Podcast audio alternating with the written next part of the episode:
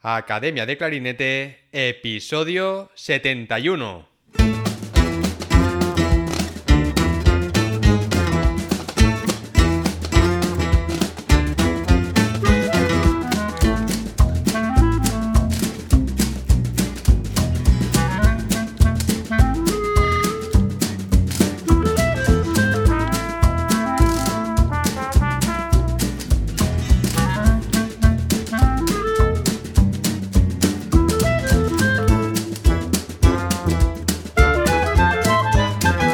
Bienvenidos a Academia de Clarinete, el podcast donde hablamos sobre aprendizaje, comentamos técnicas, consejos, entrevistamos a profesionales y hablamos sobre todo lo relacionado con el clarinete.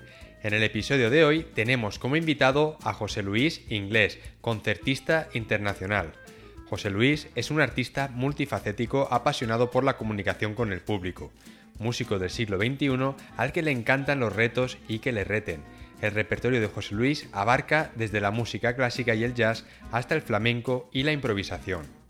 Actúa regularmente como solista en toda Europa.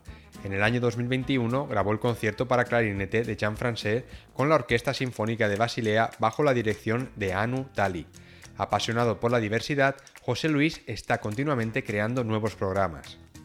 Recientemente participó en el Festival de Jazz de Cartagena con su cuarteto en un nuevo espectáculo jazz fusión titulado Sin piel, y en el año 2022 estrenó en Europa la nueva obra de Óscar Navarro, Leyendas. Junto al percusionista Alejandro Solano, ha interpretado su propia versión de jazz con improvisación del bolero de Ravel y una fantasía flamenca inspirada en Almoraima, una granja y popular destino de peregrinación cerca de Algeciras, ciudad natal del legendario Paco de Lucía. Nacido en Cartagena en 1994, José Luis estudió clarinete en la SMUC en Barcelona con Joseph Fuster y en Basel Music Academy con François Benda. Ha conseguido varios premios en concursos internacionales, como el concurso Orpheus en Suiza, donde consiguió el primer premio, el concurso nacional de música de Rides, segundo premio, el concurso internacional del norte de Estocolmo, primer premio, el concurso Bock Stiftung en Suiza, donde consiguió el segundo premio, y recientemente ha conseguido el primer premio en el concurso de Fano en Italia. Para saber más sobre José Luis y escuchar algunas de sus grabaciones, podéis visitar su página web joseluisingles.com o visitar su canal de YouTube. Dejo los enlaces en las notas del programa. En este episodio hablaremos de sus inicios con la música y cómo empezó con el clarinete, los profesores más influyentes en su vida, cómo es la vida en Suiza y las oportunidades que ofrece para los músicos, de la importancia de la música de cámara y de sus clases con el gran fagotista Sergio Asolini, de orquesta y de las habilidades sociales que necesita un músico, de flamenco, de cómo ha influido en su trayectoria musical y en la forma de hacer las cosas, del estreno de la obra Leyendas de Óscar Navarro. Hablaremos de concursos, de pruebas, orquesta, conciertos de cámara y como solista y de muchas cosas más. Y antes de pasar a la entrevista, déjame hacerte una pregunta. Si en 17 minutos pudiera mostrarte cómo mejorar la velocidad y la calidad de tu articulación en 30 días o menos, ¿te gustaría saber cómo hacerlo? Entonces visita academiadeclarinete.com y regístrate gratis para acceder a esta clase y descubrir cómo mejorar tu articulación en 30 días o menos. Y ahora sí, vamos a dar paso a la entrevista. Muy buenas, José Luis, ¿qué tal? Bienvenido al podcast. Buenos días, David. ¿Qué tal? ¿Cómo estás? Muy bien, muy bien, con ganas de, hablar contigo y que nos cuentes, ¿te parece si empezamos hablando sobre tus inicios con la música y de dónde eres? Pues yo soy de Cartagena, una ciudad de la región de Murcia, y cuenta la leyenda que yo una vez estaba, mis padres tenían un bar, tenían un bar llamado el Bar Sol, es un, fue un negocio familiar durante muchos años, y cuenta la leyenda de que un día me pusieron ahí en el, en el mostrador del bar con, Estoy hablando que yo a lo mejor tendría dos añitos, si llega. Y me pusieron con una bandeja y unas cucharas. Y pasaba por ahí un, un bajista, que en ese momento creo que era bajista de, del último de la fila, uno de los grupos de rock del año de nuestros padres, seguramente los tuyos también, eh, conocido mayormente por Manolo García, el cantante que luego hizo ahí carrera en solitario, y me dijo, bueno, lo comentó a mis padres, oye, pues el chaval tiene mucho ritmo, así que imagínate un chaval de dos años el ritmo que puede tener. Con las cucharas y la bandeja. La cuchara y la bandeja, la que estaría liando yo ahí, que tenía mucho ritmo, según Antonio. Y dijo, ostras, pues yo tengo una prima que está abriendo una guardería musical ¿por qué no lo lleváis para allá y jugamos con otros niños? Y a mí desde siempre me gustó, si te digo la verdad. Para ser sincero, yo no tengo recuerdos de mi vida sin música. Fue algo bastante natural, pues, quizá por, la guardería que empecé. Y bueno, más tarde mis padres me dijeron, oye, bueno, esto está bien de jugar, pero si, si te gusta de verdad, vamos a, a, intentar que aprenda un poquito de solfeo, que te, que te ponga un poquito más en serio. Y ahí eh, me metí a la agrupación musical Sauces, que está dentro de una asociación de vecinos que hay aquí en Cartagena, que básicamente era la única banda que había ah, aquí en Cartagena por la época. Y cuando llegó el momento me, me pasaron al conservatorio superior, eh, sí, superior, conservatorio profesional que llaman ahora. Uh -huh. Empecé el grado elemental y, y, pues nada.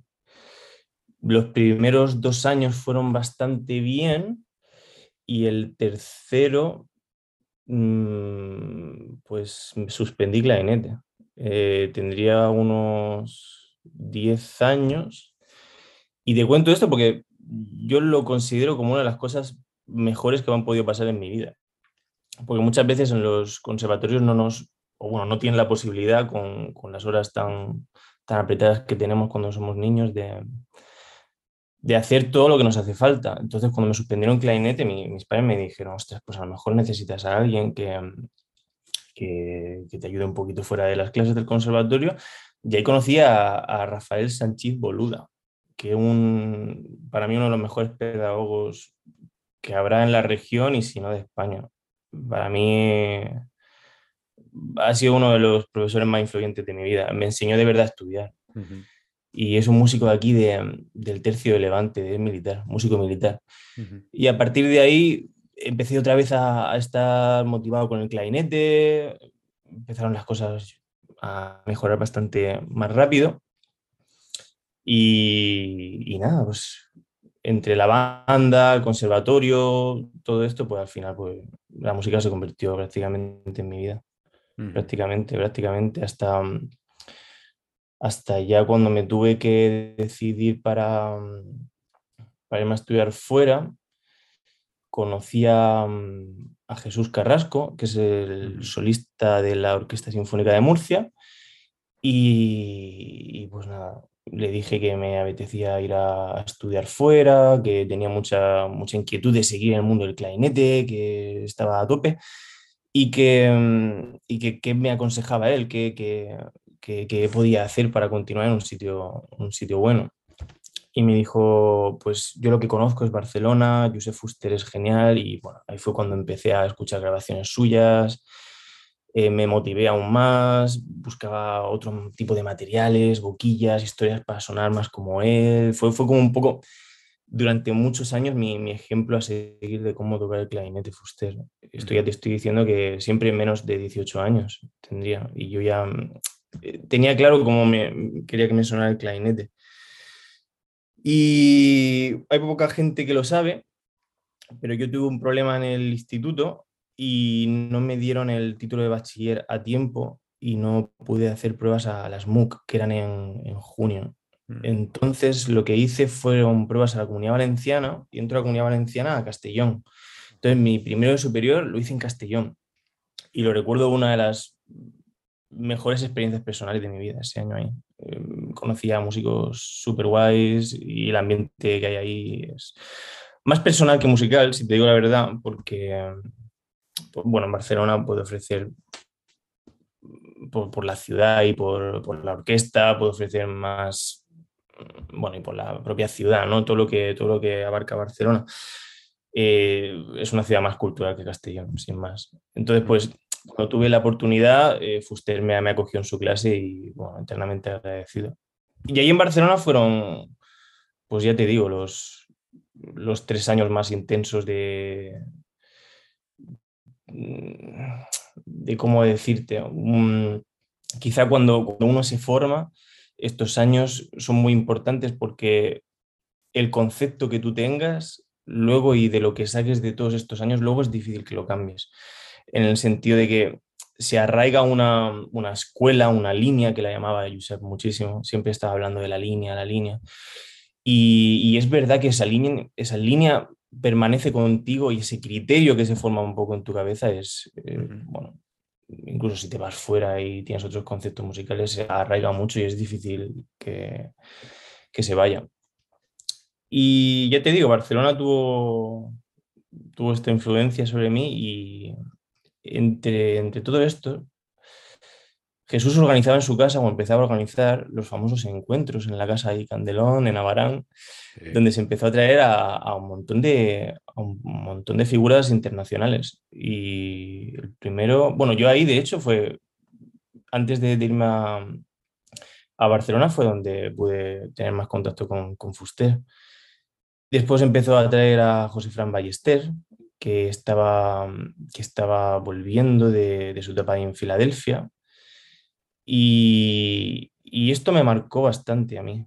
De hecho, durante mucho tiempo yo vi en, José Franz como un modelo de vida y de, músico que a mí me hubiera gustado en ese momento y, de hecho estuve preparando pruebas para, para, irme a Filadelfia.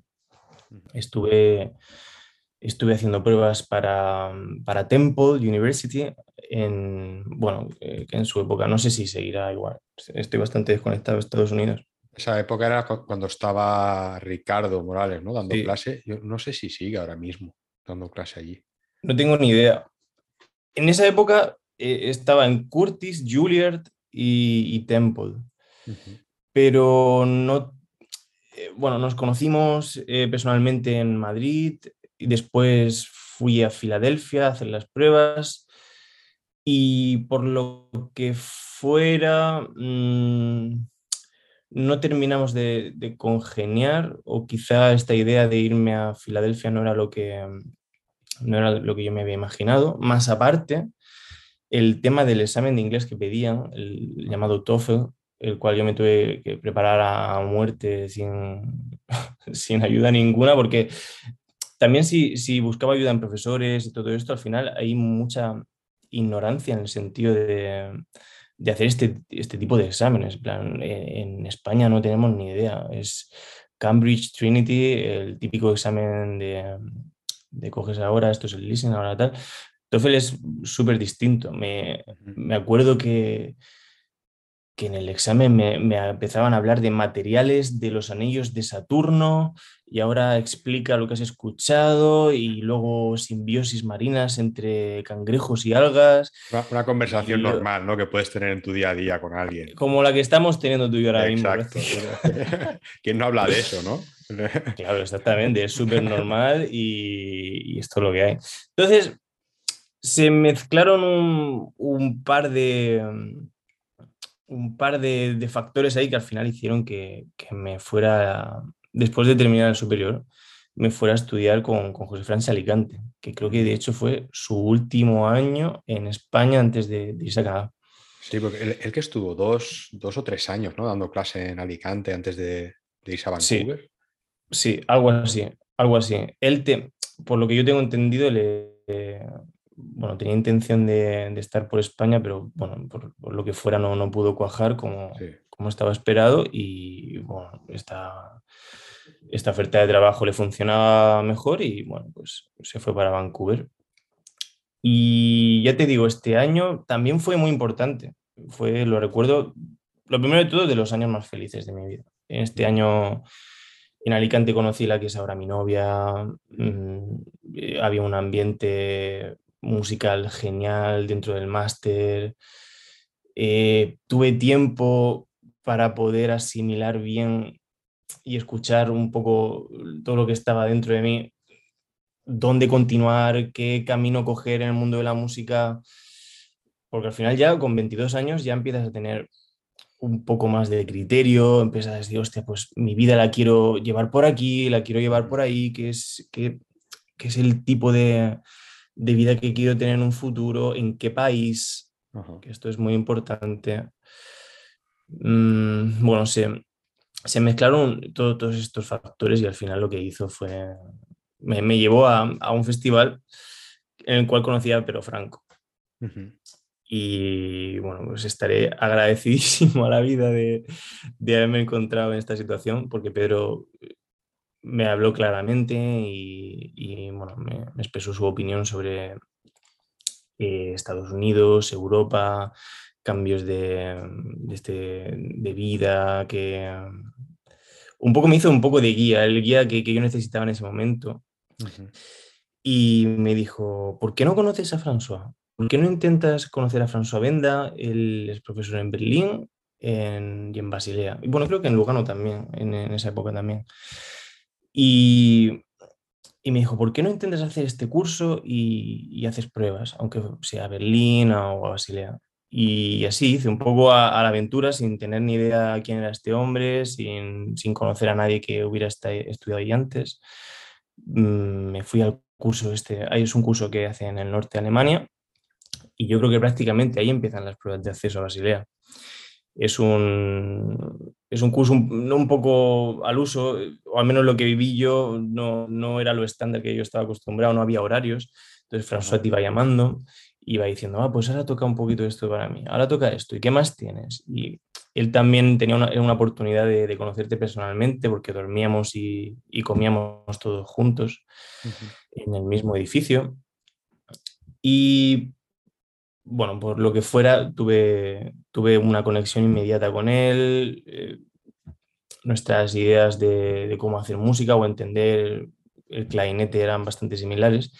Y eso me dio mucha tranquilidad, porque para entrar en Basilea, por supuesto hay que tener talento, hay que tener actitudes y hay que venir formado, pero sobre todo yo pienso que hay que tener mucha suerte. Como todo en la vida, o pruebas de orquesta, o, concursos, o yo qué sé, mm, que te llamen de X festival o X orquesta. Hay que tener todo lo que hay que tener y aparte tener suerte, porque no sé si éramos 50 personas esa prueba y habían dos plazas que, una querían ocuparlo para bachelor y otra para máster. Entonces ya las, siempre las oportunidades van disminuyendo, disminuyendo, porque al final tienes que sumar a todo esto de que no eres el único que tiene nivel para entrar, sino que esa plaza a lo mejor hay 20 personas que van a hacer la prueba que, que perfectamente podrían ocupar ese lugar. Y bueno, al final cuando todo pasó y dije, ostras, pues estoy dentro, pues no te puedes imaginar la alegría que... Me acuerdo, me acuerdo del momento preciso en el que, porque aparte no me enteré oficialmente, me llamó François y me dijo por teléfono. Y yo lo recuerdo uno de esos momentos de mi vida en el... Eh, no, no, me acuerdo, en plan, tengo contados momentos en mi vida que haya, que haya experimentado esa alegría. Ya, ya, ya. Y esto fue un poco mi camino escolástico, por decirte de alguna manera, ¿no? Al final no, se, no se para de estudiar nunca, pero estos, estos han sido los sitios en los que he estudiado. Y en Basilea, pues hasta, hasta el día de hoy. Hasta el día de hoy ha sido mi casa. ¿Cómo fue, José Luis? Por ejemplo, eh, tú ya habías, habías estudiado en otros sitios en España, pero ese fue, el irte a Suiza fue un gran salto, ¿no? Un gran paso para ti en, tu carrera y en tu vida. ¿Cómo viviste esos primeros meses viviendo allí en Basilea? Tío, te lo voy a contar porque es graciosísimo. Hay una cosa que yo no entiendo, que es que tú no puedes, necesitas permiso de residencia, porque al no ser eh, comunidad europea, tú allí eres una persona que necesita permiso, que necesita historias. Y al final es muy gracioso porque para encontrar un piso, aparte de que te piden renta suiza, que obviamente no tienes, y cuando dices que tus padres son de España y que no viven aquí, pues prácticamente ni te consideran. Es muy gracioso porque si tú no tienes permiso de residencia, no te alquilan un piso. Y si no tienes permiso, eh, perdón, y si no tienes eh, un piso, un contrato de un piso de alquiler, no te hacen el permiso de residencia. Entonces te, te, encuentras en ese momento en el cual ¿y ahora qué hago yo? ¿no? En plan, yo empiezo en cinco días las clases en la universidad y yo es todo lo que he venido. No he venido aquí a pelearme con suizos, que encima los alquileres son algo, bueno, para qué decirte, ridículo para alguien que, bueno, la vida en general en Suiza es muy, es muy cara para, para alguien que, que viene de España. Entonces lo que hice fue, lo alquilamos a medias, una habitación, un amigo de, de Málaga y yo, que él había entrado en flauta, curro. Y nos alquilamos una habitación y estuvimos ahí hasta que encontramos algo mejor. Eh, pues yo qué sé, dos meses. Dos meses pasarían durmiendo en el suelo, compartiendo cocina y baño con un montón de gente, como un poco, un poco vagabundos casi, casi. Pero es el inicio de mucha gente ahí en Suiza, ¿eh? Entonces, pero sí que me gustaría que, ya se lo he comentado a varios profesores ahí de la escuela, que, que la, la, universidad de alguna manera ayudara. Ayudará no económicamente, ya no te digo económicamente, pero que ayudará un poco en el tema de gestión, ¿no? Para estudiantes internacionales que llegan allí, oye, que echarles una mano con, con tema de alojamiento, residencias de estudiantes, por ejemplo. Sí, que a ver las ailas, como dicen aquí, ¿no? A ver las ailas, pero llegas ahí y pues a lo mejor el único la única persona que conoces pues tiene un contrato de alquiler con una colega, entonces pues ya está. Entonces, la solución más fácil, yo al final lo que veo es alguien de la escuela que deja el piso que te lo pase a ti y ya está. Pero si no conoces a nadie y tienes que, que enfrentarte a esto, es una jodienda. Es complicado. En países así de, de, Centro Europa, incluso en el norte, yo me acuerdo cuando me fui a Arhus, ahí a Dinamarca, sí. me acuerdo que era complicadísimo, que, que había solo, te estoy hablando del 2012, yo no sé ahora si ha cambiado, pero había una sola página web donde ahí estaban eh, listados todos los pisos de alquiler que había. Entonces, claro, para un piso había una lista de espera a lo mejor de 200 personas. Y claro, por delante de ti, decir, lo, lo que tú estabas diciendo, ¿no? Que para cuando el casero ve que tú eres español, que ya le estás escribiendo en inglés, ¿sabes? Como que tiene prioridad siempre eh, los daneses. Y luego me acuerdo que yo me fui allí sin, sin tener piso, simplemente contactando con, con, un compañero de ahí de, que estudiaba allí, que tocaba la trompeta, que él ya llevaba un año, tenía un piso y me dijo, oye, mira, te puedes quedar conmigo el, las primeras semanas hasta que tú una vez aquí encuentres algo, porque al venir aquí ya será más fácil. Y, y me acuerdo que la, el, conservatorio tenía como un departamento que ayudaba ¿no? con el tema de, de, los alojamientos para los que íbamos de fuera. Pero claro, eh, a mí me, me, ofrecieron como una plaza en una residencia de estudiantes que estaba a 20 kilómetros de la ciudad. Y claro, yo, que, no era, no es tanto, ¿no? Pero dice, joder, yo, yo, quiero, quiero estar en la ciudad, o sea, quiero vivir ese ambiente de, de un día salir de las clases y poder quedarme a ver un concierto o quedar con los amigos y quedarme hasta las tantas y no tener que estar preocupado de coger un autobús o un tren para irme, ¿no? Y, y entonces al final rechacé esa plaza y claro, me fue más, difícil luego porque claro, y me decían, es que ya te hemos ofrecido algo y era como, ya, pero es que está, está en otro pueblo, ¿no? Yo quiero vivir aquí. Y, y, al final, bueno, mi, mi profesor allí me ayudó bastante porque claro, él, me iba preguntando, oye, ¿cómo vas con el tema de tal? Y yo, mira, no, no consigo encontrar nada. Al final fue él el que fue a la administración y, dijo, mira, le tienes que encontrar ya algo, tal. Y allí también tenían como eh, convenios con, con, dueños de piso, así en plan privados, que, que directamente querían alquilarlos a estudiantes. Y al final, gracias a eso, conseguí, me acuerdo, mi primer piso era una habitación con una puerta que separaba Iba, a decir cocina, pero es que no era ni cocina, porque era un fregadero con una cocina de estas portátiles que tenía dos fogones así de, de estas de camping, que sabes? Sí, sí, sí. Y luego el baño lo compartía con, con otro tío que además estaba en otro pasillo dentro del edificio.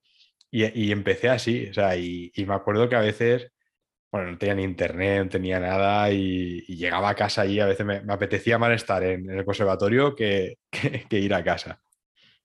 Fíjate, tío, es que la gente tiene que darse cuenta que es una experiencia, desde luego, en todos los sentidos. Mm. Es una experiencia que te hace madurar personalmente, si tienes suerte, pues musicalmente también, te abre, te abre muchos caminos y que, bueno, y es eso, tío, es una experiencia en todos los sentidos. Y hay, país, hay países que, que por lo que sea, por tema político, por tema X, son más fáciles de, de iniciar y hay países que, que, a lo mejor por simplemente no estar en la Unión Europea, pues es, pues es más, es más jodido, sin más. Sí. Y, y, ya está, tío. Es una experiencia que, que, bueno, por lo general se suele vivir bastante jóvenes.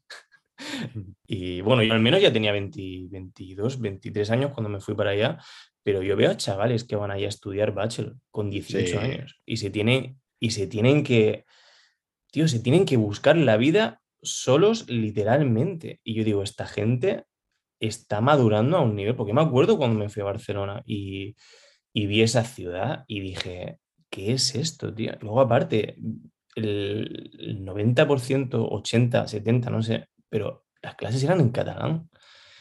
Y yo dije, tío, yo viniendo de Murcia, yo dije, ¿pero esto qué es? ¿Qué ha dicho? pues imagínate para, imagínate para alguien que viene de, de Grecia y le dan una clase de armonía en alemán.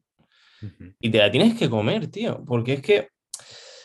Y aparte, ojo, las clases guapas de alemán y clases de armonía y de contrapunto y de historias guapas en alemán. ¿Qué dices tú? Pero, pero ojo, ¿eh?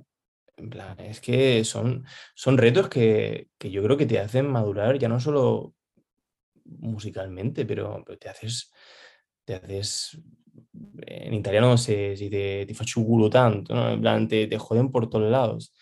Y yo, creo que, yo creo que, vamos, son experiencias muy enriquecedoras, pero también duras. Porque allí las clases, José Luis, en el, ya en el máster, sí que son en, inglés o siguen siendo en alemán. O, tienes pocas clases teóricas porque a lo mejor solo tienes el instrumento, cámara. Mm, depende todo mucho del profesor. Depende todo mucho del profesor. Si el profesor está cómodo en alemán, pues te la tienes que comer en alemán. Pero no suele ser el caso hay, bueno, y también depende mucho del grupo, porque allí los profesores hablan cinco o seis idiomas fácilmente. en, el ambiente de Suiza es, es, el ambiente suizo es lo normal. Quien habla inglés, prácticamente todo el mundo, español algunos, eh, italiano, francés, esto, esto es lo básico allí. Más aparte toda la, la mafia rusa que hay ahí, porque eh, esos países del este dan un, dan un talento increíble y, vienen muchos para Suiza. Depende, tío. Eh, ha habido clases que yo he dado con Azzolini, que es el profesor de, música de cámara en italiano, todo, porque todo el mundo hablaba italiano y, pues bueno, pues italiano. O si hay alguien que dice, oye, pues todo el mundo alemán regular, pues alemán, y así os obligamos un poco a y en español le he dado muchas, ojo, ¿eh? porque hay mucho español en Basilea y, ojo, que los profesores dan sus clases en español. ¿eh? Es, una, es una experiencia, tío. Basilea para mí es una burbuja que no hay nada como eso. no, mm, visitaré 200.000 pues, mm, sitios más. No habrá algo como Basilea a nivel burbuja, que lo llamo yo, en el cual la gente ve la música de esa manera toca de esa manera, se comunican entre, ya seas del profesor que seas, da igual la clase que seas, es, una burbuja increíble, Basilea. es, para mí ha sido una experiencia. ¿Cómo son, José Luis, las clases de cámara con Acholini? Pues, yo sé, a mí me ha llamado de todo. me ha llamado de todo. A mí me, me acuerdo de mi primera clase, me dijo, tú, ¿cómo te llamas? Y digo, José Luis. Y me dice, no, te llamas ermitaño. Y digo, ¿por qué? Y me dice, porque no estás escuchando, no eres mi amigo. y, digo, ¿qué está pasando aquí este tío? Y, bueno, de estas te digo mi primera experiencia, ¿no? Él. Luego ya, eh, todos los años hacíamos algo juntos, porque lo organizaba la escuela o había algún festival que coincidíamos. El, el último año organizó la escuela un, un profesor es alumnos y tuve la oportunidad de tocar eh, Octeto de Schubert con él y fue increíble, tío. Fue, fue increíble ver cómo sin necesidad de dar clase y, de tal, simplemente con estar tocando con alguien de ese nivel, mm, cómo puedes aprender tanto. En plan, se te... La, la cabeza se te, se te organiza toda plan, dudas que tenías esto así o asado, o temas de energía, cómo tocar con los demás. La música de cámara yo creo que es importantísima para todo el mundo. Hay gente que, por circunstancias, ¿no? En plan, no quiero entrar todavía, todavía en esos, en esos campos, pero gente de orquesta, mm, que toca en orquesta y no hace música de cámara, mm, yo se la recomendaría, porque al final ayuda mucho también a tu vida orquestal, según mi criterio, yo creo. Y, temas de afinación, temas de, material incluso, ¿no? Estás diciendo, ostras, no sé qué boquilla me gusta más, me gusta menos, tal. Ponte a tocar música de cámara y, ve cómo, echar un vistazo a los demás, cómo empasta tu sonido, cómo, cómo funciona la afinación en determinados registros, si pasado un tiempo estás alto, si estás bajo, si la música de cámara te soluciona mucha, mucha faena, que a lo mejor en orquesta eh, va todo más rápido y, no puedes quizá prestar tanta atención simplemente porque te escuchas menos. Hay 70 músicos más contigo y, ya está. Bueno, yo lo, yo lo viví así con Azzolini. Para mí, eh, genio del siglo XXI, sobre todo de música barroca, y, una inspiración para, toda nuestra generación. Qué bueno. Y tu hijo José Luis en, en, Basilea, mm, ¿le sacaste más partido a la música de cámara o quisiste tirar más por esa línea que a la orquesta? Pues si te digo la verdad, eh, yo, no yo no lo he elegido. En plan, cuando alguien me pregunta y tal, yo no, yo no elegí decir, ostras, pues me quiero centrar más en la música de cámara y, menos orquesta. Pero quizá eh, las circunstancias de ahí de, la escuela me lo, bueno, no sé, quizá François también tuvo algo que ver, en el sentido de que cada vez que, hacía falta algo para música de cámara, incluso con profesores, pues siempre me, me ponía con, hacer proyectos interesantes de música de cámara y quizá orquesta hasta el año pasado no la he tocado tanto, eh, pero pues ya te digo, ¿no? No fue, creo, algo que hubiera decidido yo conscientemente de decir, yo mi camino lo quiero hacer más camerístico. Yo estaba abierto a todo. Al final, me acuerdo de una entrevista que me hicieron en la, justo antes en la prueba de, entrar a, a, Basilea, me hicieron, eh, ¿cuál es tu camino a seguir? ¿Qué te gustaría verte en 5, 6, 7, 10 años? ¿Cómo quieres desarrollar tu vida? Y al final me puse a pensar y dije, mira, yo quiero ser feliz, quiero ser feliz haciendo música, eh, estoy abierto a absolutamente todo y, lo que venga, pues, pues bien recibir, lo voy a intentar recibir bien y, y ya está, y hacer lo mejor posible mi trabajo, porque al final es un trabajo pero es también una pasión. ¿Quién, ¿Quién decide ser músico y no le gusta la música? Hay mucha gente que hace de camarero y no le gusta ser camarero. Yo tengo la suerte de que me encanta la música y me dedico a esto. Entonces, mm. Yo le recomendaría a la gente, sobre todo a esta gente que a lo mejor está súper, no, orquesta no, o no, yo solo orquesta, o no, yo solo quiero ser profesor, que dejen un poco fluir todo y luego que ellos mismos se vayan dando cuenta de qué les dice su intuición. Si estás tocando con este, estás tocando con el otro y te invitan de tal festival, te invitan del de, otro y a lo mejor las pruebas de orquesta no te están yendo tan bien o no tienes un poco esa fluidez o ese talento que tienen otras personas de tocar Mozart así y pasar la, pasar la prueba con la cortina, pues a lo mejor tienes otros talentos y, está bien y hay que aceptarlo y, yo pienso que no hay nada malo en salirse un poco out of the box y pensar un poco fuera de lo que hace todo el mundo y, probar otros caminos porque al fin y al cabo los músicos yo los veo como artistas y un artista un artista son muchas cosas, no solo un camino, es solo una forma de hacer las cosas. Porque a ti te ha pasado, José Luis, que por ejemplo tú has hecho pruebas a orquesta, eh, has hecho también concursos internacionales, has tocado música de cámara y, y, en esas experiencias que tú has tenido, tú ahí has visto que tu perfil como músico iba encaminado más a un determinado trabajo, por así decirlo. Eh, sí, obviamente eh, mi intuición me, habla, ¿no? Y me dice, pues quizá más por aquí, quizá más por allí. Y también ves el perfil de, músicos también que, tienen un determinado trabajo. Y luego también te pones a pensar en, en qué supondría ese trabajo para ti eh, como vida, ¿no? Como estilo de vida, lifestyle. De, Entonces, no sé, al final hay que preguntarse muchas cosas, o, yo en, mi caso me pregunto muchas cosas y, al final llego a unas conclusiones que, pueden variar a lo largo del tiempo. Yo eh, he hecho pruebas de orquesta. Hay algunas en las que me han ido genial y he llegado a la final o, incluso he ganado la plaza. Y ha habido otras que, que no, no he pasado la primera fase. Y muchas veces eh, es difícil encontrar un patrón común de decir, vale, no he pasado por esto y quizá debería mejorar esto para la siguiente vez. Es que es difícil, es difícil. Yo no soy un genio de, las pruebas de orquesta, no, no, lo considero, conozco el perfil de genio de prueba de orquesta no sé qué decirte.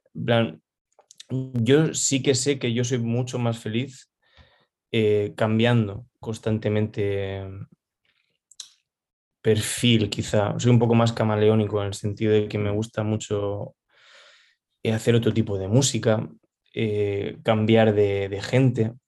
Cuando, yo qué sé, pues quizá no, no todas las semanas con la misma gente, tener un poquito más de libertad, y un poquito más de tiempo libre para, hacer otros proyectos que, tengo en la cabeza.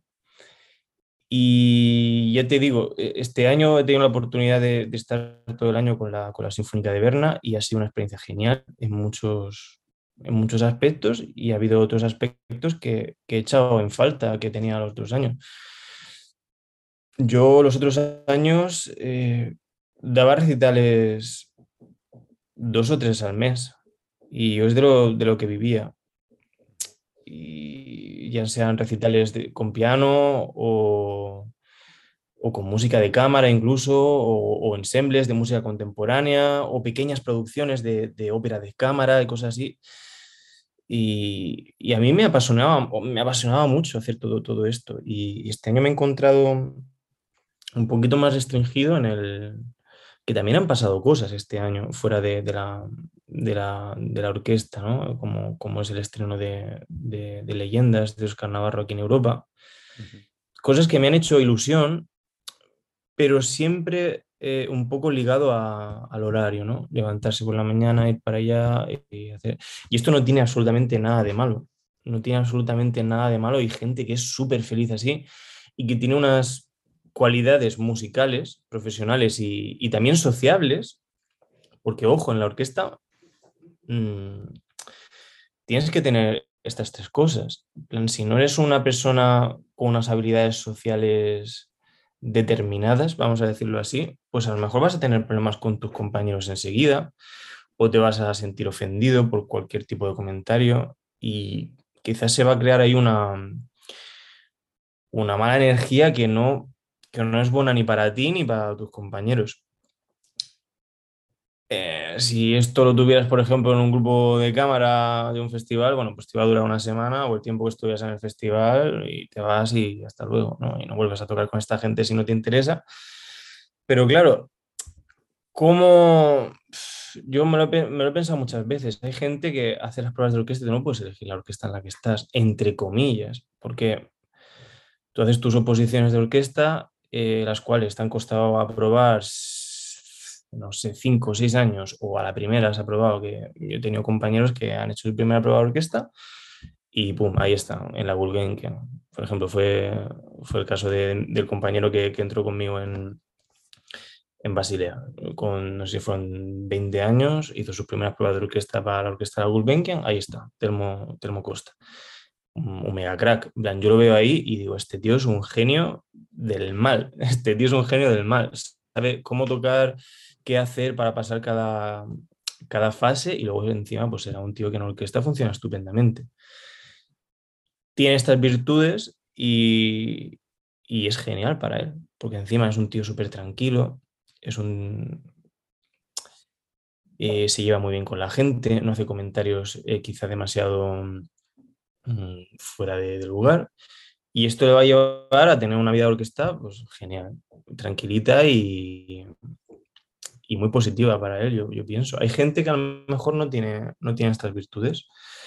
Eh, ya no quiero poner como ejemplo un clarinetista para que nadie se sienta eh, bueno, ofendido o algo, por, el, estilo, Dimitri Smirnov. Este es un, el violinista de, mi caminata, Caminata Rain, que nos juntamos tres amigos y hicimos este proyecto. Este hombre no podía tocar en orquesta. Lo prometo porque está algo perdido. Y tiene una visión de, la música muy poco, eh, ¿cómo decir? Estándar, vamos a decir estándar. es un tío que, está tocando con Patricia Kopachinskaya, con, con Sol Gaveta, que bueno, hace, hace nada ganó segundo premio a RD. Este hombre está para, hacer otro tipo de trabajo. Eh, estrenos de piezas, eh, proyectos muy en particulares, ¿no? Como muy, está para, hacer una cosa cada día, porque aparte tiene unas virtudes musicales que, no, que no, serían iguales si, estuviera todo el tiempo en orquesta. Aparte que no, no funcionaría en orquesta. Y esto no quiere decir que sea mejor o peor músico, tiene mm, virtudes diferentes.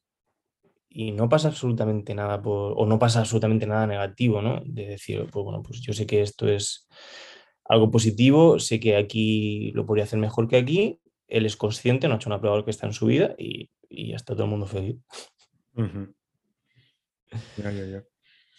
¿Y, a ti te ha pasado que, alguna vez, por ejemplo, en algún proyecto de, música de cámara o tocando en orquesta, te hayas sentido así también eh, con alguien que no habéis encajado y cómo habéis gestionado eso?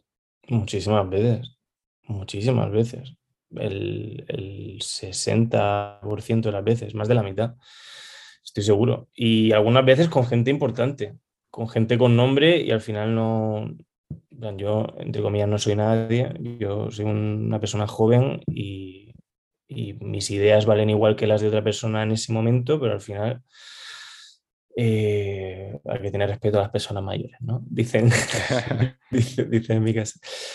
Muchísimas veces y al final hay que una de las veces me pasó eh, teniendo a, a en mi grupo. No, con él nunca he tenido problemas de este tipo, por, también quizá por nuestras formas de ser. Son un poco... Así que, que no nos gusta el conflicto, entre comillas. Pero ha pasado de que alguien tiene ah, ideas diferentes y hay que ver cómo gestionarlas. Porque porque al final tú lo que quieres hacer es un buen concierto y buena música y al final hay que llegar a una, a una visión común de la música y luego lo personal dejarlo atrás. Y si luego no quieres saludarle y no te quieres tomar un café con él, es genial, pero te sientas o te pones el latir delante. Y yo creo que eso se tiene que quedar atrás, tiene que, tiene que pasar a un segundo plano. Y eso es muchas veces lo que veo que, que en orquesta es difícil, ¿no? Porque siempre estará... Es que, eh, es que es lo que te he dicho, en plan, un pequeño problema, una tontería un día en una orquesta puede ser la ruina de la cuerda, porque, es una semana tras otra. Tú te ves las jetas con esta persona todas las semanas. Entonces, por eso te digo que, que ya no hay que ser un músico increíble de orquesta, pero también hay que tener unas habilidades sociales sí, sí, sí. muy concretas, que a lo mejor personas pues no las tienen y no, significa que sean conflictivas o, personas que no, no, son sociables, pero es difícil como, como esto en la música, como en cualquier empresa, ¿eh? Eh, como un líder, un CEO de una empresa grande, mm, tiene que saber manejar todo esto. Y quizá orquestas que puedan tener este tipo de, atmósferas, bueno, habrá muchas, ¿no? Pero yo sobre todo veo en tipo Lucerne Festival, Festival de Lucerna, em, son personajes que se admiran mucho los unos a los otros, todos reconocen el gran talento del otro, todos admiran mucho el criterio de los demás y encima, después de juntar a todo este talento y toda esta experiencia, se pone un tío con la batuta que es que encima de ser buena persona, de tener cariño a todos, sabe cómo hablarles y sabe cómo, dirigirles y aportar algo musical. ¿Cuándo se dan todas estas todos estos factores. Es muy difícil. Pero, pero yo creo que se puede tener una vida de orquesta súper feliz, y igual que tener una vida camerística súper súper plena. O yo qué sé, en plan, al final es posible, es posible ser feliz en todos sitios si haces lo que te gusta. Pero hay que darse cuenta un poco eh, cuál es tu lugar. Yo, yo lo vería así. Has comentado antes que, que hacías dos, tres conciertos de cámara al mes cuando vivías en, Basilea. ¿Es, ¿Es, factible de trabajar y vivir en Suiza como freelance? Sí, por, por supuesto que sí. Al 100%. El 80%, el 80 de gente que, conozco vive de freelance. Sí, absolutamente sí. Y fue complicado, por ejemplo, cuando tú terminaste de, estudiar en el conservatorio, porque claro, una vez estás estudiando, mm, por lo que hemos comentado antes del tema de, los papeles, ¿no? El visado y tal, claro, tú eres estudiante y de repente cuando finalizas de estudiar, claro, tú pasas a ser, quieres ser freelance, ¿no? ¿Cómo hmm. es ese proceso? ¿Cómo son los trámites? ¿Hay dificultad? ¿Te lo facilitan? Yo creo que es bastante fácil en un país como Suiza. Lo único que tienes que hacer es un, como un cuestionario, a partir de ahí tú eres autónomo, declaras lo que, lo que vas a ganar o lo que piensas que vas a ganar todos los meses. Si hay algo que no coincide, pues puedes cambiarlo cuando tú quieras. Y tú puedes empezar. Esto es algo que me gusta mucho de Suiza. En plan, tú puedes empezar algo y declarar oficialmente que tú crees que vas a ganar cero francos suizos, cero euros. Y ellos, si ven que tú, por ejemplo, tienes eh, página web o tienes cualquier tipo de conciertos, programas de conciertos, si ven que, que puedes hacer algo con eso, yo no conozco a nadie que no le hayan dejado ser autónomo en Suiza.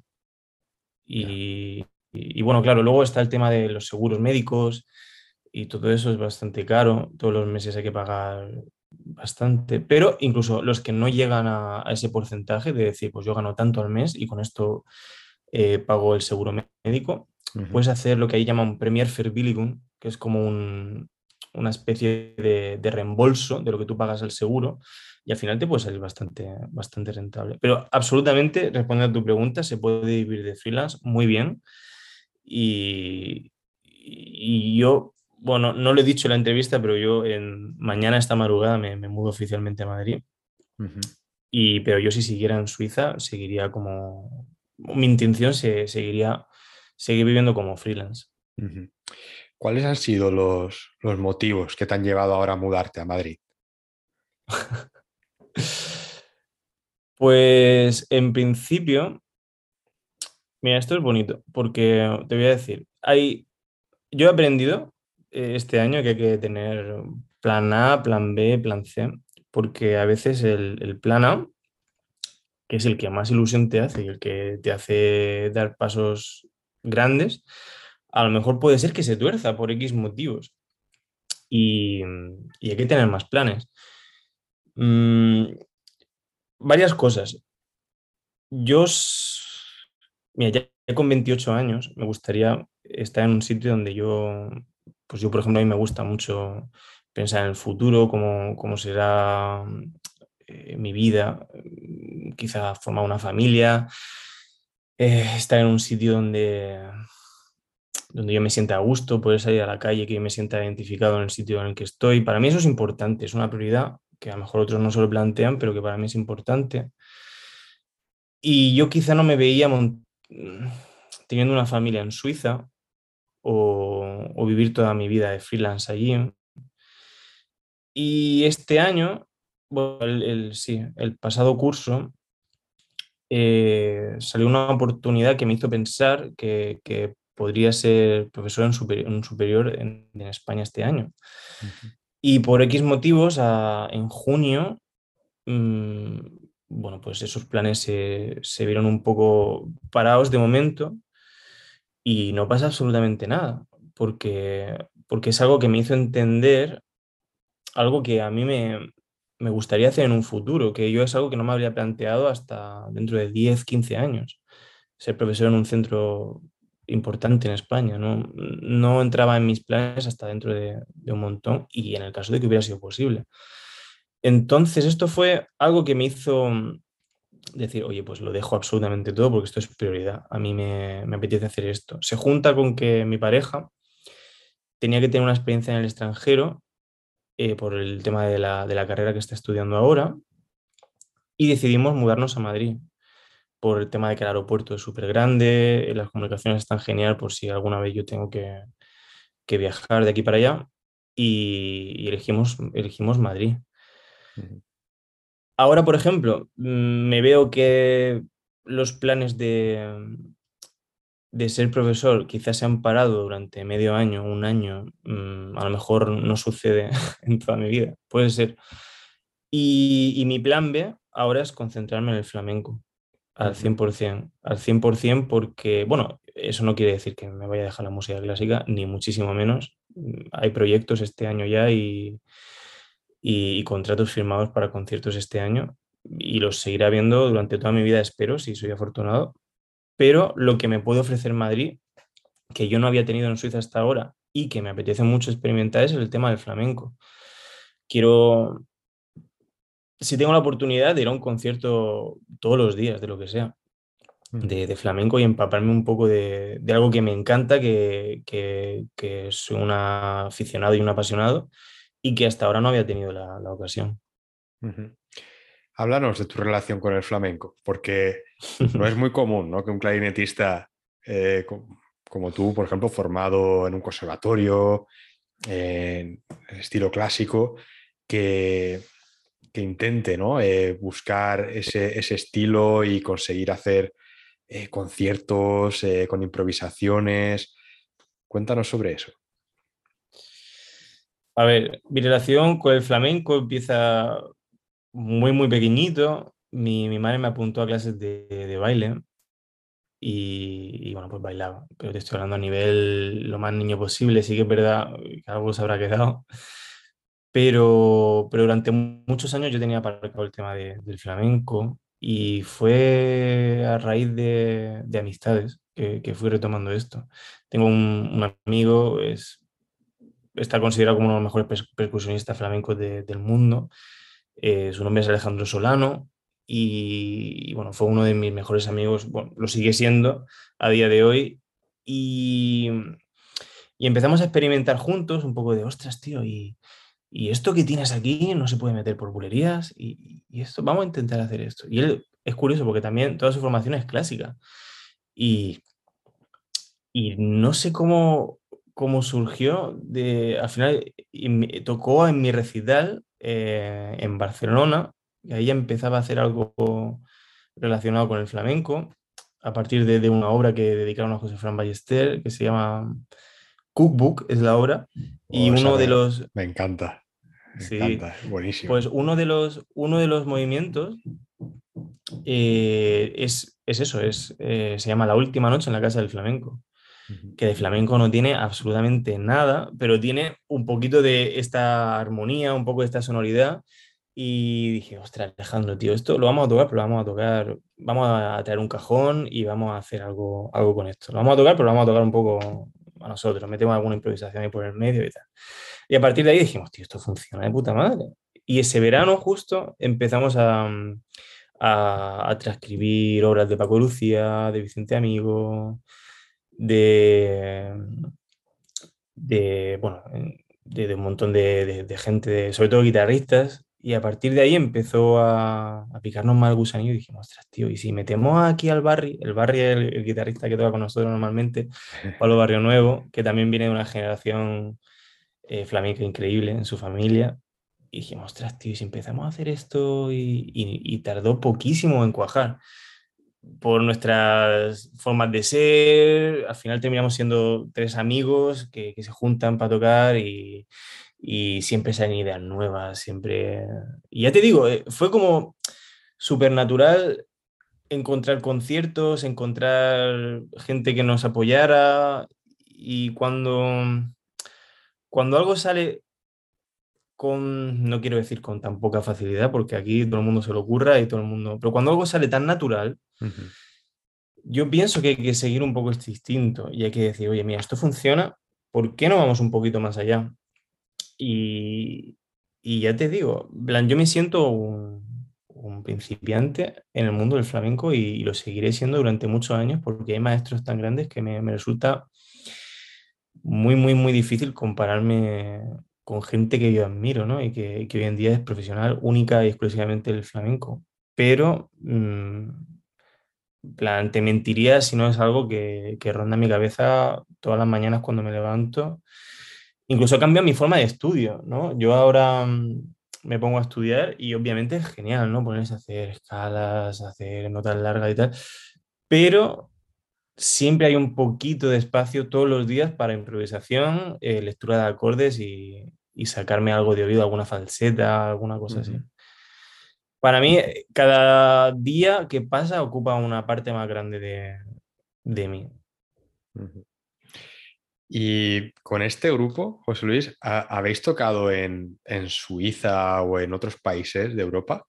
Sí, sí, sí. ¿Y, qué tal ha sido la, reacción del público, la acogida? Te lo juro, es muy curioso, porque el flamenco es algo muy, no quiero decir español, porque el flamenco tiene eh, una mezcla de culturas que asusta, ¿no? Es, es una cosa eh, increíble. Pero sí que es verdad que es algo como, y, lo habrás escuchado muchas veces, que eso lo, lo, llevas dentro, ¿no? Lo llevas dentro y algo como muy nuestro y quizá para, para los demás puedes llegar a pensar de que es algo difícil de entender. Y el flamenco, tío, tiene algo que no entiende de barreras. En plan, todo el mundo se emociona, todo el mundo le gusta. E, es algo muy extraño porque incluso la armonía es difícil de entender. Dices tú, pero si esto no resuelve si es que, si es que no, no, no hay una tónica que tú dices, la hay, pero no es música clásica occidental eh, que todo el mundo puede llegar a tener en su cultura o lo ha escuchado mil veces. el flamenco es algo muy especial y, tío, en plan, eh, las experiencias que he tenido es que todo el mundo es como, ¿qué, qué está pasando aquí? ¿Qué, ¿Qué, es esto? ¿no? Y es algo que, que me llena mucho también, porque muchas veces sales de un concierto y dices, ¿qué me ha aportado la experiencia que he vivido? ¿no? Así es, no sé qué, X número de sinfonía, X compositor, eh, gente que toca súper bien, pero ¿qué me ha aportado a mí mm, cuando yo salgo de ese sitio? ¿Qué, he aprendido? ¿Qué, ha pasado? A veces es difícil, ojo. ¿eh? Mm, yo, por ejemplo, ahora escucho, escojo mucho qué música escuchar y, ya no me vale cualquier versión de, cualquier pieza. Sobre todo, eh, como puede pasar con Bach, ¿no? Mm, eh, hay tantas versiones de gente tan buena, tan top, que lo toca tan diferente. Por eso te digo, no me quiero ir mucho del, tema, porque el tema del flamenco me, me, me apetece hablarlo, pero ya te digo, es cuando se toca fuera, la, gente lo, recibe y lo entiende de una manera tan honesta, esta es la palabra, mm. honesta, ves que la gente disfruta de verdad, es feliz de verdad escuchando esto. Y para mí es algo que a mí me llena muchísimo. Yo no he Tengo momentos en mi vida que yo reconozco como éxtasis musical, ¿no? En plan, este momento me ha llenado musicalmente, recuerdo esta sensación en este preciso momento. Pues, yo no he recibido algo similar que tocar por bulerías y que el guitarrista te mire y, hacer un corte luego todo junto. Yo, es difícil para mí encontrar una sensación similar. Es algo que me llena mucho cuando estoy en el escenario. Qué bueno. ahora que comentado esto, el tema de como que no hay barreras, ¿no? cuando se escucha flamenco en otros países, Sí. la mente que hace, hace un tiempo estaba, estábamos viendo un programa en la tele que hablaba sobre el personaje de, Chiquito de la Calzada. Fíjate.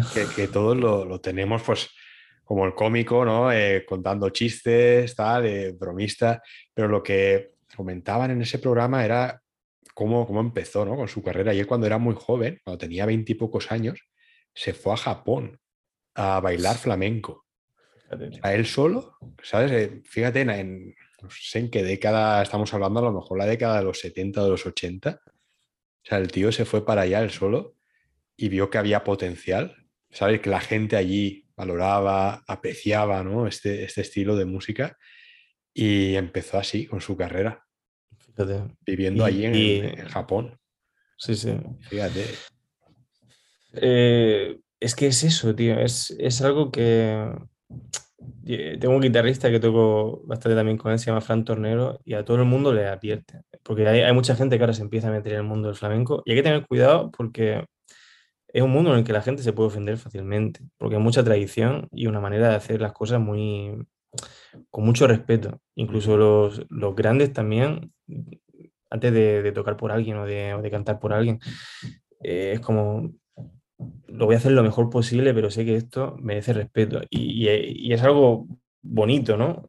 Que respetes tanto algo que haces.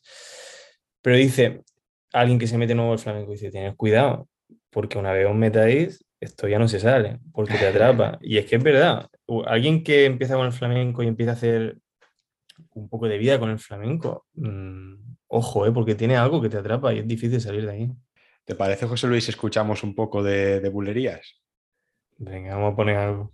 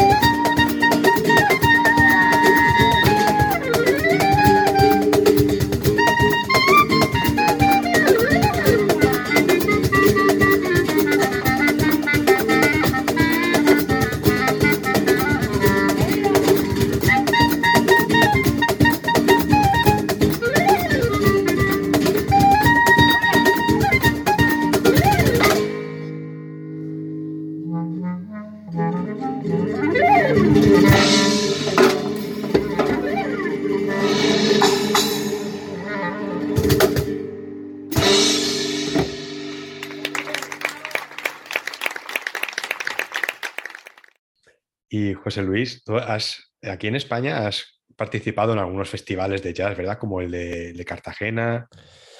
¿Has, tocado también en el de San Javier?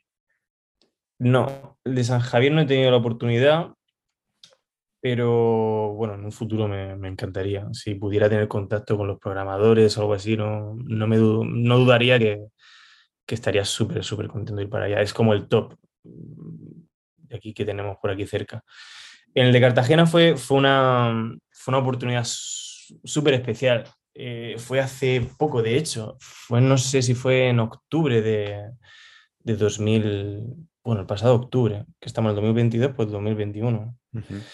Y, y si ves el cartel, asustaba mucho, porque estaba en medio ahí en la primera vez que yo participaba con algo mío en un festival de jazz con mi nombre ahí, José Luis Inglés Cuartet, y de pronto ves para arriba y te encuentras con hombres como eh, Paquito de Rivera o Antonio Lizana, que yo adoro a este hombre, es un cantador eh, que fusiona jazz con flamenco, también es saxofonista o Andrea Motis, que al final no, no pudo ir para allá, pero lo sustituyó Chano Domínguez con Martirio, y de este tipo de gente, y dice, coño, ¿qué hago yo aquí? ¿Qué hago yo aquí eh, presentando algo mío que, no sé, para mí fue algo muy especial. Y, y también ahí entendí muchas cosas, ¿no? Porque dice, coño, algo mío, algo que ha salido de mí, de dentro de mí en todas las formas, ¿no? Desde, el inicio de la composición hasta esa primera idea primigenia que al final se va convirtiendo en algo que, que haces y al final es 100% tuyo. En plan, es algo que sale de ti, que, que, evoluciona con tus compañeros y que puedes ofrecer a la gente y ese, como que tiene tu sello personal, ¿no? Esto es José Luis. Y es algo súper súper humilde en, un sentido de decir esto es lo que yo soy, esto es lo que ofrezco. Y también tiene como un punto también, no sé cómo decirte, tío, pero es algo muy especial de decir esto es mío, esto es quien soy yo eh, al 100%, porque esto ha salido de mí y, no es, por ejemplo, leer una sonata de Brahms, que es increíble pero no es, al final tú haces una interpretación de algo, ¿no? Eh, los, los intérpretes interpretan obras, ¿no? Pero al final, cuando entra ya algo tan primigenio como la composición que sale de ti, esta célula, esta idea que tú tienes, cómo la desarrollas, cómo al final terminas haciendo esto y se convierte, eh, como fue mi caso, ¿no? En Sin Piel, se llamaba el espectáculo y es algo que me apetecería desarrollar durante este año. Y, no sé, para mí es una idea de artista que me gusta mucho. Me, gustaría acercarme más a este, a este prototipo de artista del siglo XXI, el cual eh, compone, desarrolla lo que va a tocar y luego también improvisa. Y, esta es una idea muy bonita que, tengo yo en, la cabeza que, me gustaría poco a poco ir más en esta dirección. Que quiero decir, en plan, siempre hay que tener mucho cuidado cuando hablamos de esto, no quiero decir que haya que dejar de tocar música clásica, ni que haya que dejar, porque, porque hay una función muy importante, y es que la música si no se toca, no existe. Entonces, si hay alguien en el mundo que no está tocando X sonata de Beethoven o lo que, lo que sea, y solo la tenemos ahí enlatada, que, yo lo digo ahí en, en Spotify o donde sea, no es lo mismo, en plan, no tiene, no está viviendo esa música y es, y es necesario. Pero, pero yo por, por al final, yo qué sé, mi, experiencia o mi vida me, ha llevado a, tener siempre, como en esta dirección, una necesidad de, ir, de ir por esta dirección también, ¿no? Aparte de hacer lo otro, que que por supuesto con mucho respeto, eh, siempre intento hacer lo mejor que puedo, también coger y, empezar a componer, empezar a hacer mis propias cosas, algo, algo mío. Qué bueno. Hace, hace unos meses eh, estrenaste la, obra que hemos comentado antes de Leyendas de, de Oscar Navarro. ¿Qué tal fue esa experiencia? Pues fue increíble. Es que fue algo de verdad mm, genial. El estreno en Europa fue lo que hice yo, pero esta, esta pieza, si te digo la verdad, yo no la conocía. Estrenó, eh, digamos que el estreno mundial lo hizo José Fran Ballester, que fue el que desarrolló la, idea original con, con Oscar. Pero yo por... No me había... Mm, no sabía tampoco la existencia de esta obra. Por, por X razón, ¿no? Y, y fue un, fue Entre Cuerdas y Metales, es un concurso de aquí de, que, se, que se hace en Cartagena para, para músicos jóvenes de la región. Fue un concurso que yo gané hace muchísimos años, hace 11 años o algo así, cuando, cuando era pequeño. Y como antiguo galardonado me dijeron, ¿por qué no vienes y hacemos algo especial? Este año es el año de Händel y vamos a hacer cosas de Händel y vamos a tocar sinfonías de Händel. Y dije, estupendo, yo no tengo concierto para clarinete y orquesta de Händel. Entonces no sé qué, no sé qué os puedo ofrecer. Y hablando con, con, Leonardo Martínez, que es el, el director de la orquesta de aquí de Cartagena, dice, José Luis, yo que, plan, hicimos Mozart hace como tres o cuatro años aquí, y dice, como clásico, yo haría algo clásico por, por acercarme un poco a Händel y, ver que, es que no me apetece hacer esto contigo, yo quiero hacer otra cosa diferente, porque yo qué sé, la gente cada vez me relaciona más con algo un poquito más experimental. y, y, dije, pues estupendo, ¿qué quieres hacer? Y dice, tengo que pensar. Y se ve que Leonardo y Oscar se, tenían buena relación y se conocían desde ya muchos años. Y dice, oye, mira, tengo este, este clarinetista, José Luis, eh, yo te lo aconsejo para hacer esta obra, que en este caso era Leyendas, ¿no? que, que Oscar quería estrenar de hace ya un tiempo en, en, Europa y no había, no había tenido la ocasión por X razones, eh, llámese coronavirus o lo que sea dice, ¿por qué no lo hacemos con José Luis y hacemos una producción así guay, con luces y contratamos también a, un, a algún ilustrador que haga las ilustraciones? Y Oscar empezó a investigar sobre mí, le pareció muy interesante mi, bueno, mi, mi currículum o lo, que, o lo que había visto sobre mí, le gustó y, y, nos pusimos manos a la obra. Yo estaba de acuerdo porque era algo que me apasionaba, el tema del el acting, y, luego lo que la obra ofrecía también al público, la, la, oportunidad de poder conectar así con el público tan, tan honesta y humildemente, ¿no? porque al final es música que, al público le llega fácil, hay, pocas, hay pocas barreras, hay pocos filtros, es algo que pueden entender bastante bien. Y, bueno, me interesó desde el principio mucho esto. Así que nos pusimos, nos pusimos y, eh, ha, sido la cosa más mediática que yo haya hecho en mi vida. No he visto tanta televisión, radio, historias en mi vida. No sé cuándo se volverá a repetir algo así, la verdad, pero desde luego fue una experiencia súper enriquecedora. Yo no conocía a Oscar personalmente, obviamente conocía su música, pero os puedo decir que eh, tiene un nivel musical increíble. Es un musicazo que sabe lo que hace, que sabe lo que quiere y que trabajar con él es genial. Se junta con que Leonardo es un director súper top, súper top, con un nivelazo para dirigir cualquier cosa que se le ponga delante. Y, es que fue todo súper fácil. Es que fue todo súper fácil. La orquesta se implicó muchísimo. Eh, la manager de todo esto, María José, es que es nivel internacional, te lo juro, en primer nivel internacional la producción que hicieron, desde, desde los cámaras hasta ingeniero de luces, hasta trato director, compositor, intérprete, fue algo que yo creo que tardará un poco repetirse en mi vida, como así, ¿no? Como esta superproducción con ilustraciones, con micrófonos de maquillaje, peinado, hicieron conmigo lo que les salió la gana. Me vistieron de pirata eh, travesti. ya te digo, eh, fue increíble. Yo lo recuerdo con muchísimo cariño. Creo que todo el mundo estuvo muy contento con el resultado. Creo que esto es importante. Y, y me hacía falta algo así. Eh, ha sido un poco mm, challenging, ¿cómo se dice? Em, un reto.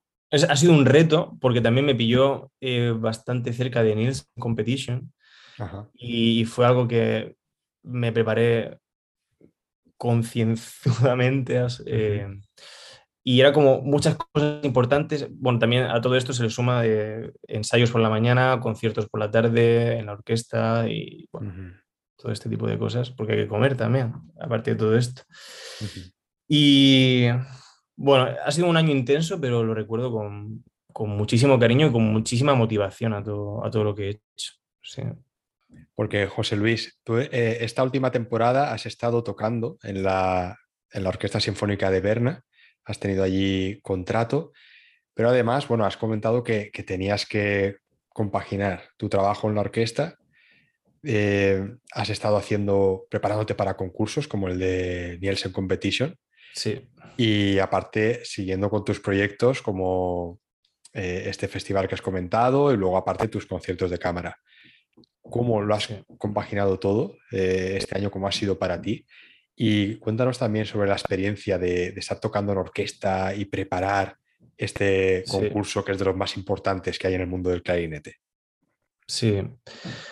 Para mí, yo, mm, ¿cómo decirte? Lo, lo, hago así, lo divido en que son diferentes trabajos. trabajo de, de músico de orquesta es una cosa, trabajo de músico de cámara es otra, eh, trabajo de, músico de flamenco, un festival de jazz de Cartagena, es otra cosa.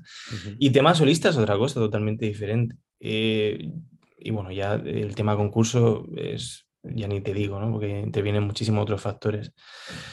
Mm, es difícil a veces poder estar a máximo nivel en todos ellos, pero, pero lo que sí que es importante es, o al menos para mí ayuda mucho, que es lo que quiero o cómo quiero hacer las cosas en cada momento.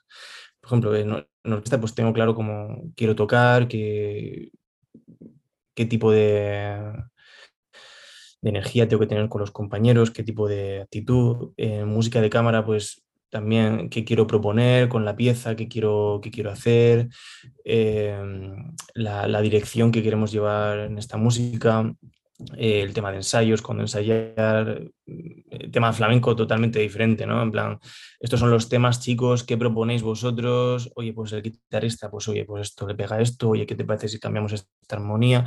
Es, eso trabajo totalmente diferente, en uno hay partitura, en otro no, en otro es de oído, en otro...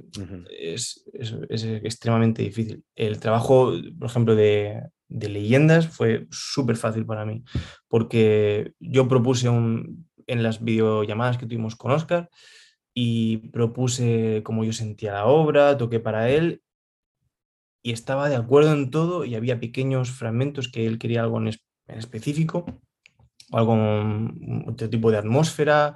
Luego hablamos también que, qué tono dar en qué, en qué leyenda, no sé si conocéis la obra, pero si no os invito a escucharla. Eh, está también en Spotify, por si nos apetece verme con pintado y con la experiencia de YouTube. está, está en YouTube y en Spotify, ¿no? La grabación. Está, está en Spotify y en YouTube la grabación. Tendremos el enlace. Sí, gracias. Todo, todo ahí en directo, así que experiencia real 100%. Y, y hablamos, pues yo que sé, me pareció súper interesante el tema del acting, ¿no? De qué, qué, hacer, cómo hacer. La gente me decía, ¿pero te has preparado con alguien? ¿Has hecho alguna clase de, acting o cómo poner la voz? Y yo, mira, absolutamente nada. Yo decía, Oscar, ¿te gusta más este ambiente? ¿Te gusta más el otro? Esta voz un poquito más dulce para la tercera leyenda, para la primera un poco más tenebrosa, ¿no? Esto, los monjes. Y al final me, me lo pasé súper bien, me lo pasé súper bien con eso. Salió todo súper, súper natural. Y el tema de, de Nielsen yo tenía claro que, que quería hacer una competición a, a, mi más alto nivel. Lo mismo que, por ejemplo, cuando participé hace unos años en la RD, no me preparé tan concienzudamente y por circunstancias a lo mejor no estaba a mi mejor nivel, ahora en, la, en Nielsen Competition me sentía, me sentía realmente José Luis 100%, eh, instrumentos 100%, cañas 100%, encima del pianista. Mm, fue increíble.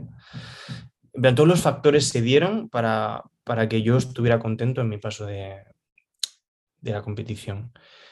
Y bueno, los, resultados están ahí. Yo eh, no, no me quedé justo antes de pasar a la semifinal. No pasé a la semifinal, llegué a tocar tres, tres recitales y, bueno, cuidado con los feedbacks, os, puedo decir, porque a veces se, te puede ir un poco la cabeza con lo que te dicen, ya sea por tema de, escuelas que tienen ellos.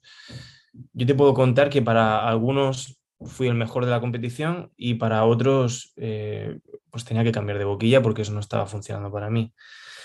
Mm, yo qué sé, para Olivier Paty me dijo textualmente en sus palabras, no entiendo lo que está pasando, eh, enhorabuena por tu recital, me enseñó su feedback tal cual, eh, lo que había escrito, tomé apuntes y es súper, súper, súper eh, constructivo todo lo que dijo. E incluso él sí admitió, por ejemplo, que había cosas en las que no se sentía identificado en las que, que yo estaba haciendo, lo vio natural y lo vio honesto y solo por eso dijo que, que no tenía ningún problema con eso. Y para otras personas, por ejemplo, el tema del sonido era algo que no, que no concibían que, percibieran el sonido diferente a ellos. Entonces, pues al final hay muchos, muchos, muchos factores que condicionan el resultado de un concurso.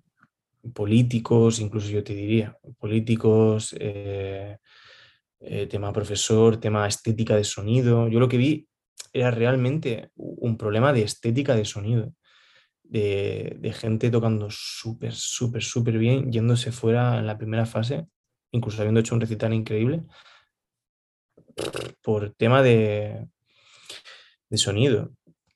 Y, bueno, hay gente que es más flexible con el tema ser diferente a como lo haces tú, y, hay, y hay gente que, que, tiene una escuela muy definida y el cliente se toca así y es así yo me preparé lo mejor que pude, hice lo que yo quería. Ha sido de las pocas veces que yo salí diciendo, esto es lo que es José Luis, esto es... Eh, es difícil hacerlo mejor, cambiaría poquitas cosas sobre mi, actuación a lo que yo tenía en mente y fue súper gratificante.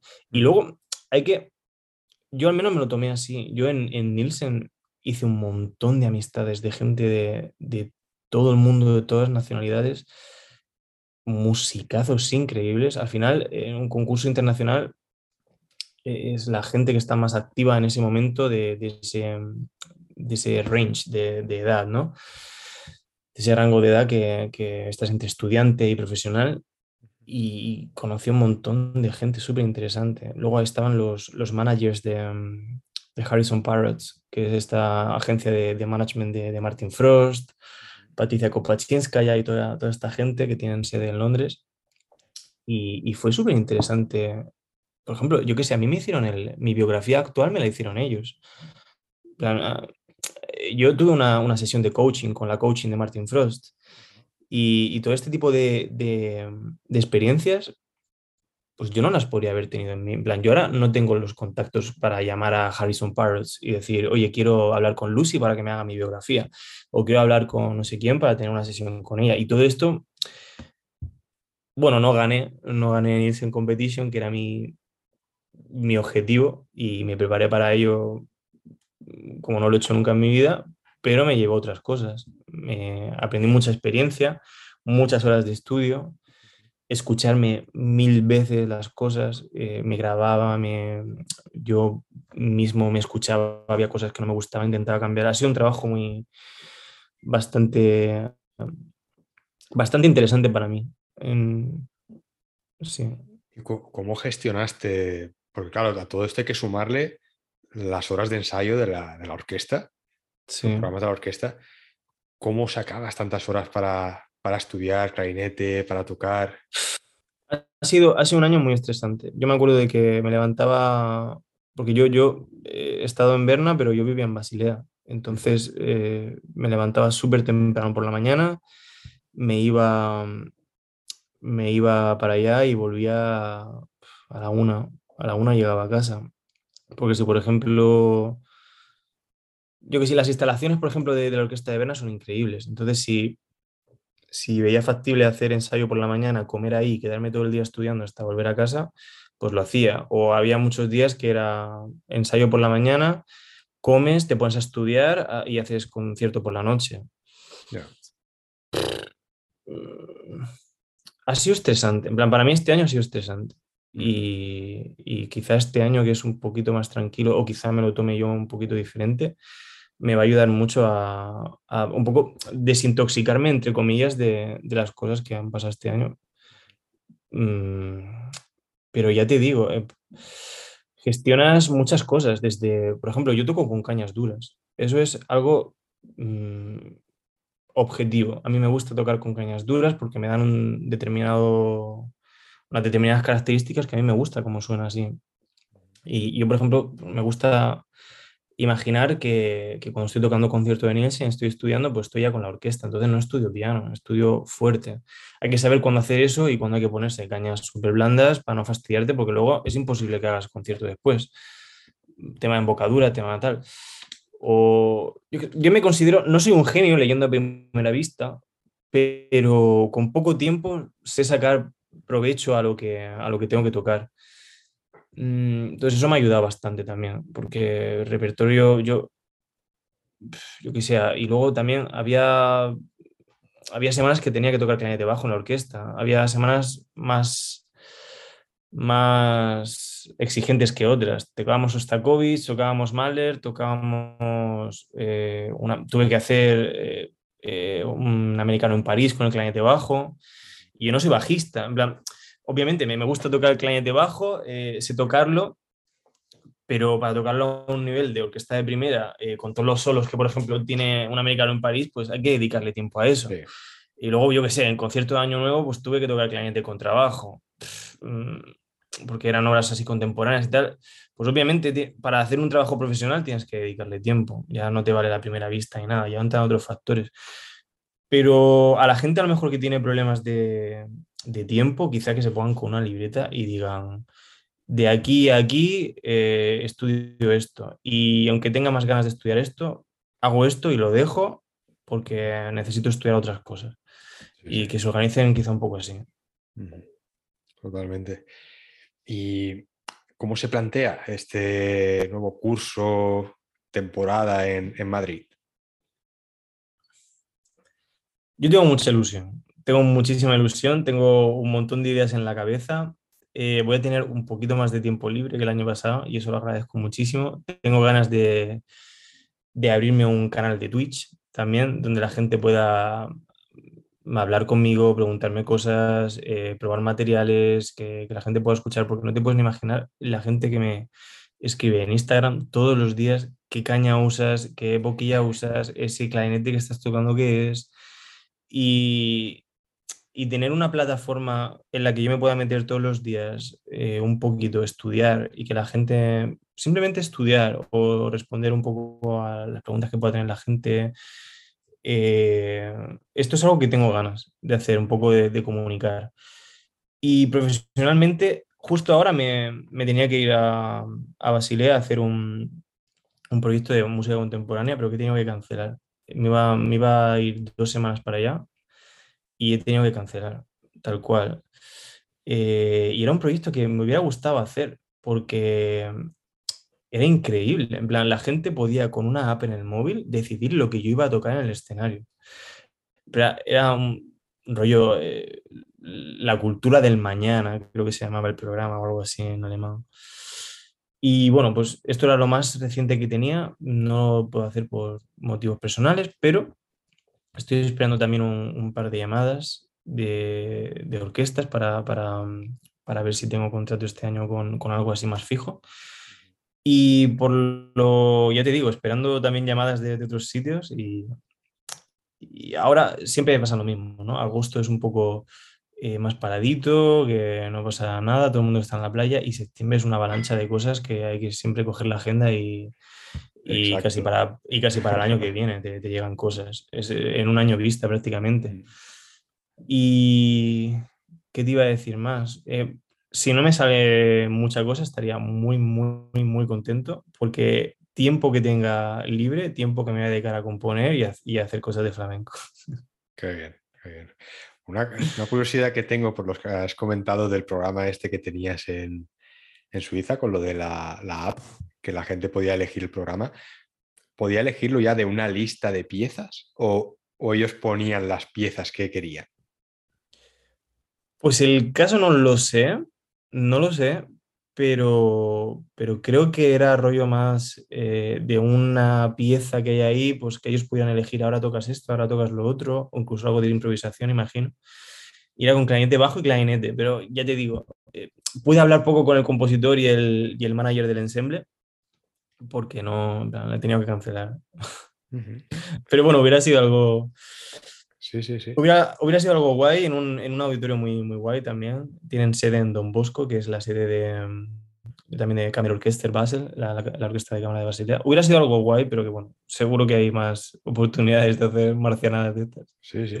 Pues que se, me ocurre, me ha parecido una buena idea que, al, programar un concierto, eh, ya, no de improvisación, sino imagínate que quieres hacer un recital, ¿no? Clarinete y piano, de tú proponer una lista de piezas que a lo mejor tú tienes en tu repertorio y que la gente que vaya, que vaya a ir al concierto con cierta antelación, que por votación o lo que sea, que elijan ¿no? lo, que, lo que quieren escuchar. ¿no? Eh, pues, pues, pues has tenido una idea brutal. Ya está, me ya la, está. Me la quedo.